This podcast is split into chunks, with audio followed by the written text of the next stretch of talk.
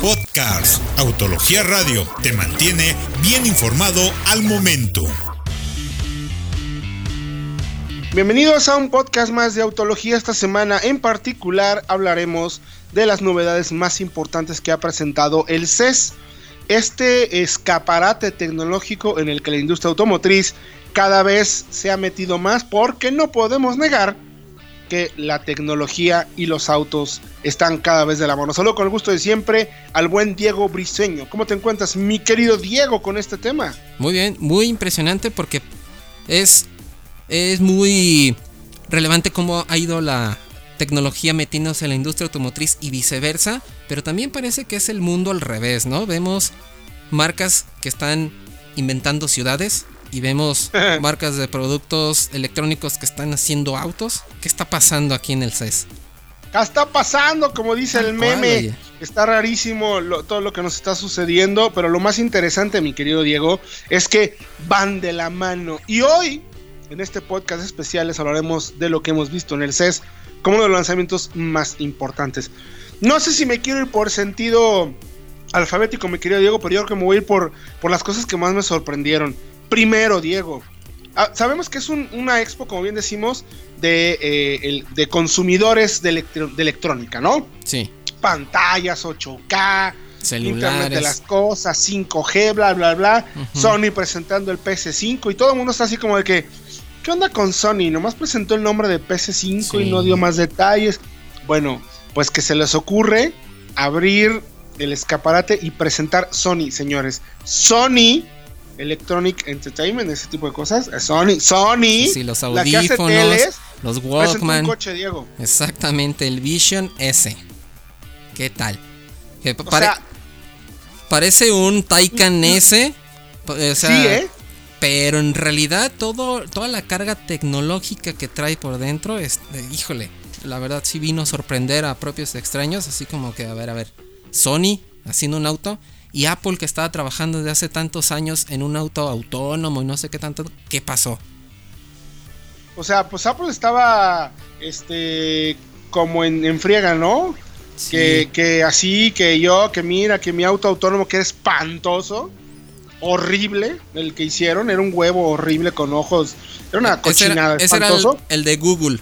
Pero sí, ah, Apple, Apple nada más. Tenía, por ahí como algunas tendencias. Sí, igual. También medio maquintoyescas, ¿no? Ándale, algo así. Pero de repente viene Sony y presenta este vehículo que es como un sedán. De veras se parece mucho al Taycan. O al Model S, ¿no? O el Model S sí trae una, una mezcla interesante ahí. Pero en realidad es como un laboratorio sobre ruedas. Correcto. Sobre todo el poder que tiene Sony para juntar a muchos proveedores y hacer un vehículo funcional tal cual. Sí, lo interesante es que eh, tomó de la mano, por ejemplo, ayuda de Magna para la plataforma eléctrica, que eh, se va a encargar de todo el tema de ingeniería para poder desarrollarlo. También hecho mano de Continental, que tiene que ver con todo el tema de cómo se eh, comunica este vehículo eléctrico, cómo es el tema de recarga y no recarga, el clúster digital. Y también tiene un tema bien interesante, mi querido Diego, que es el sistema de, de, audio, que es el holográfico, el de 3D. ¿Recuerdan ustedes el que había por ahí un, un, audio circulando por internet que te recomendaban que te pusieras audífonos y que entrabas a una peluquería? Exacto, que se escuchaba a todos lados, ¿no? Escuchar? Sí, se escuchaba por todos lados y podías identificar en qué lado estaba lo que estaba sucediendo, ¿no? Tú cerrabas los ojos y te sentías adentro de, esta peluquería. Bueno, pues este tipo de sistemas de, sonido 360 o 3D es lo que va a tener Sony. Pero también, como bien mencionas, es un laboratorio de pruebas porque, y este mencionaba que la anterior década fue la década como de la conectividad en los teléfonos, de estar en el móvil todo el tiempo. Ahora, esta siguiente década iba a ser de cómo se iba a integrar esa movilidad, esa conectividad, pero en los coches, en esas eh, plataformas personales personalizables de conectividad. Entonces, es, un tema muy interesante, mi querido Diego, sobre todo porque también deja claro cómo eh, no solamente ya queda la jugada del lado de las marcas de auto. O sea, ya también hay participantes importantes. Imagínate lo que una multi, nacional, lo que una empresa como Sony genera en términos de revenue, de dinero, eh, el lograr acordar a poner a Continental, a Nvidia, a Magna, a diferentes empresas para trabajar en conjunto y desarrollar este coche. Uf, yo creo que están temblando muchas marcas de autos, ¿eh? Yo creo, porque está produciendo el auto. Yo no dudo que sea una tecnología que diga, oye, pues mira, este, Mazda o algunas marcas que quizás no están haciendo desarrollos tan grandes o que no tienen presupuesto para desarrollar eh, sus nuevas tecnologías de, vehículos autónomos, eh, oye, pues aquí está, te la está lista. Réntamela, cómpramela, toda la patente como sea. Una licencia y listo, ¿no? Ajá, y se vuelve una multiplataforma para muchas marcas. Subaru, o sea, todos aquellos jugadores que quizás no tienen el, presupuesto para el desarrollo como lo tiene General Motors, como lo tiene Volkswagen, como Ford, que está haciendo alianzas. FCA, yo qué sé. Sea, me parece interesante. Y e interesante también que junto con Bosch, Diego, eh, lo que comentábamos antes de, hacer el podcast, eh, tiene 33 radares. LIDAR, que es un LIDAR, es el es una especie de láser, que es un acrónimo de láser que tiene que ver con cómo el sistema manda una luz y regresa. Es muchísimo más rápido y efectivo que un radar, por ejemplo, para ponerles un dato. Cuando tú tiras un radar con esas pistolas de radar, eh, tiras un rango súper amplio. Este sistema LIDAR, eh, eh, la luz láser que emite a 500 metros de distancia puede tener apenas un ancho de 2.5 metros. O sea, es sumamente preciso.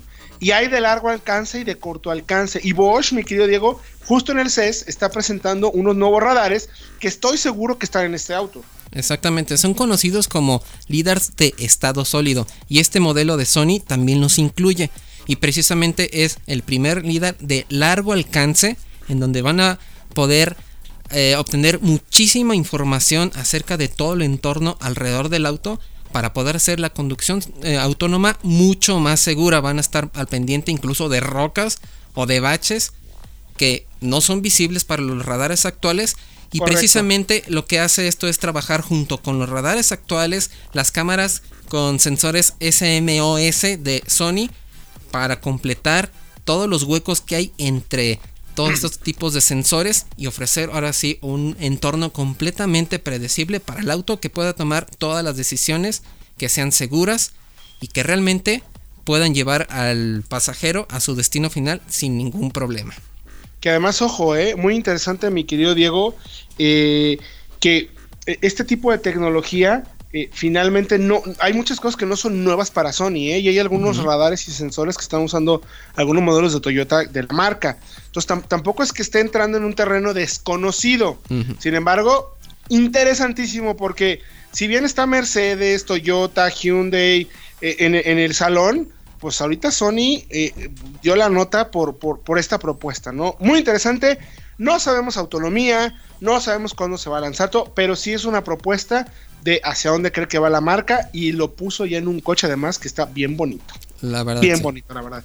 Oye, y otra marca que también nos sacó de onda, porque Sony está haciendo coches, pues ahora Toyota quiere hacer ciudades. O sea, ¿qué onda con eso?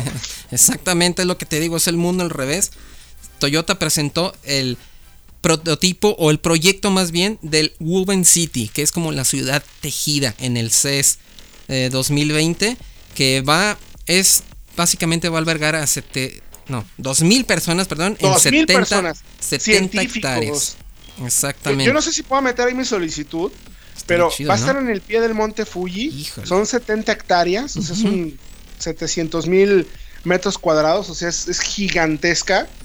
Eh, lo interesante, Diego, es que uno de los temas quizás más em, críticos de los vehículos autónomos, de la conectividad, es que la infraestructura que hay en las calles no es lo suficientemente eh, eh, controlable, por así decirlo, o eh, podríamos decir también sana. No sé cómo mencionarlo, o sea, segura. Y aparte los temas legales para este tipo de compañías, o sea, conseguir, imagínate, permiso como tal del gobierno japonés de poner a prueba los vehículos, Vimos que Bosch y Daimler lo consiguieron en estacionamientos y fue un hito, ¿no? Entonces, Toyota no se pone en, problemas, ¿sabes qué? Pues vamos a hacer nuestra ciudad para probar todo este tipo de, Exacto.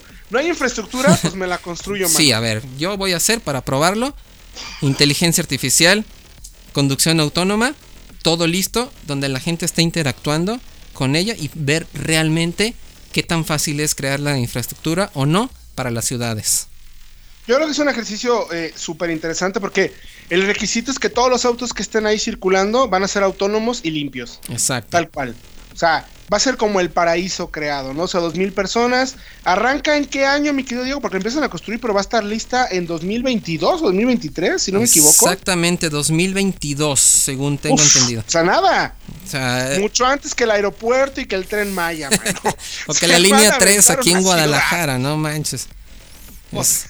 tenían que ser los japoneses. Pero muy interesante porque, eh, tal cual, no tengo la infraestructura, pues me la creo, mano. Sí, ¿no? Así de fácil. Así de, fácil. Sorprendente. Vamos a ver. Ya veremos también lo que sucede, por ejemplo, en las Olimpiadas en este año. Habrá, muchos vehículos autónomos de parte de Toyota y eh, están sentando el presidente. Eh, eh, es, es, un paso también sorprendente. O sea, todo el mundo nos ha dejado con el ojo cuadrado. Y otra marca, mi querido Diego, para no extendernos mucho con este podcast especial sobre el CES, es Mercedes que presentó pues un vehículo de película, literal, ¿no? Es un Vision. Avatar, ¿no? Tal cual, o sea, tiene que ver con la película de James Cameron. Sí, en, realidad es el Vision Avatar, porque no tiene más. Avatar, porque no tiene más. Pero la verdad sí es un vehículo, eh, digámoslo, inspirado por las películas de Avatar de James Cameron, como tal comentas, y tiene todo este tipo de conectividad con la naturaleza. Vemos cómo eh, los rines incluso tienen llantas y están palpitando así tal cual con toda la estética de la película. La verdad sí. Lo que sí me sacó mucho de onda es la parte trasera, que vendría siendo como el, el medallón, donde venía el medallón, que tiene como escamas que se van abriendo y causa un poco de ansiedad, la verdad. O sea, tú tienes ese tema de los hoyitos. Híjole, sí, no, lo estoy viendo y mejor. ¿Cómo se llama? ¿Tripofobia? Tripofobia, exactamente. Pero es un auto que precisamente se puede controlar simplemente con gestos, tocándolo, así tal cual como en la película. Es un concepto pues bastante futurista. Está padre, pero pues es, más bien como presentar un poco la película, muy futurista. Me gusta más el Sony y me gusta más la propuesta de Toyota, ¿no? O incluso la propuesta de Hyundai. Que ya no va tanto por el tema de los coches, Diego, va un poco más por el tema de pues movilidad, ¿no? O sea, eh, puede estar sentando los precedentes de hacia dónde creemos que va a ir ya no solo esta década, sino la industria automotriz. Ya no va a ser únicamente eh, fabricar autos, sino me voy a convertir en una empresa de servicios de movilidad o, digo, estamos viendo cosas que nunca nos imaginamos en el mundo de los coches. Eh, ¿qué, propone Hyundai entonces? Pues primero propuso una, digamos, como una infraestructura para vehículos aéreos. Así como, así como suena, Hyundai está pensando en hacer vehículos voladores y precisamente se alió eh, con Uber para hacer como un dron que te lleve a ciertos lugares, pero también está planteando la infraestructura. Eso es interesante porque no nada más se queda en el producto, sino que va a ver. Yo también estoy planeando para que tengan dónde llegar estos vehículos y para que la gente pueda utilizarlos sin problema. Eso es muy interesante y básicamente es una especie de helicóptero, como un dron, como un avión, donde tú te puedes subir, te pueden llevar a distintos puntos de la ciudad de manera autónoma, también de manera limpia, que es muy interesante en los últimos años. Y pues así, el mundo al ah. revés, tal cual. ¿Qué, qué, qué, haciendo aviones. Eh? es, pero creo que, y también tenemos por ahí, bueno, ya comentamos un poco lo de Bosch, que me parece yo creo que uno de los avances más destacados, porque eh, eso sí eh, le llamo democratizar, mi querido Diego, el tema de movilidad autónoma.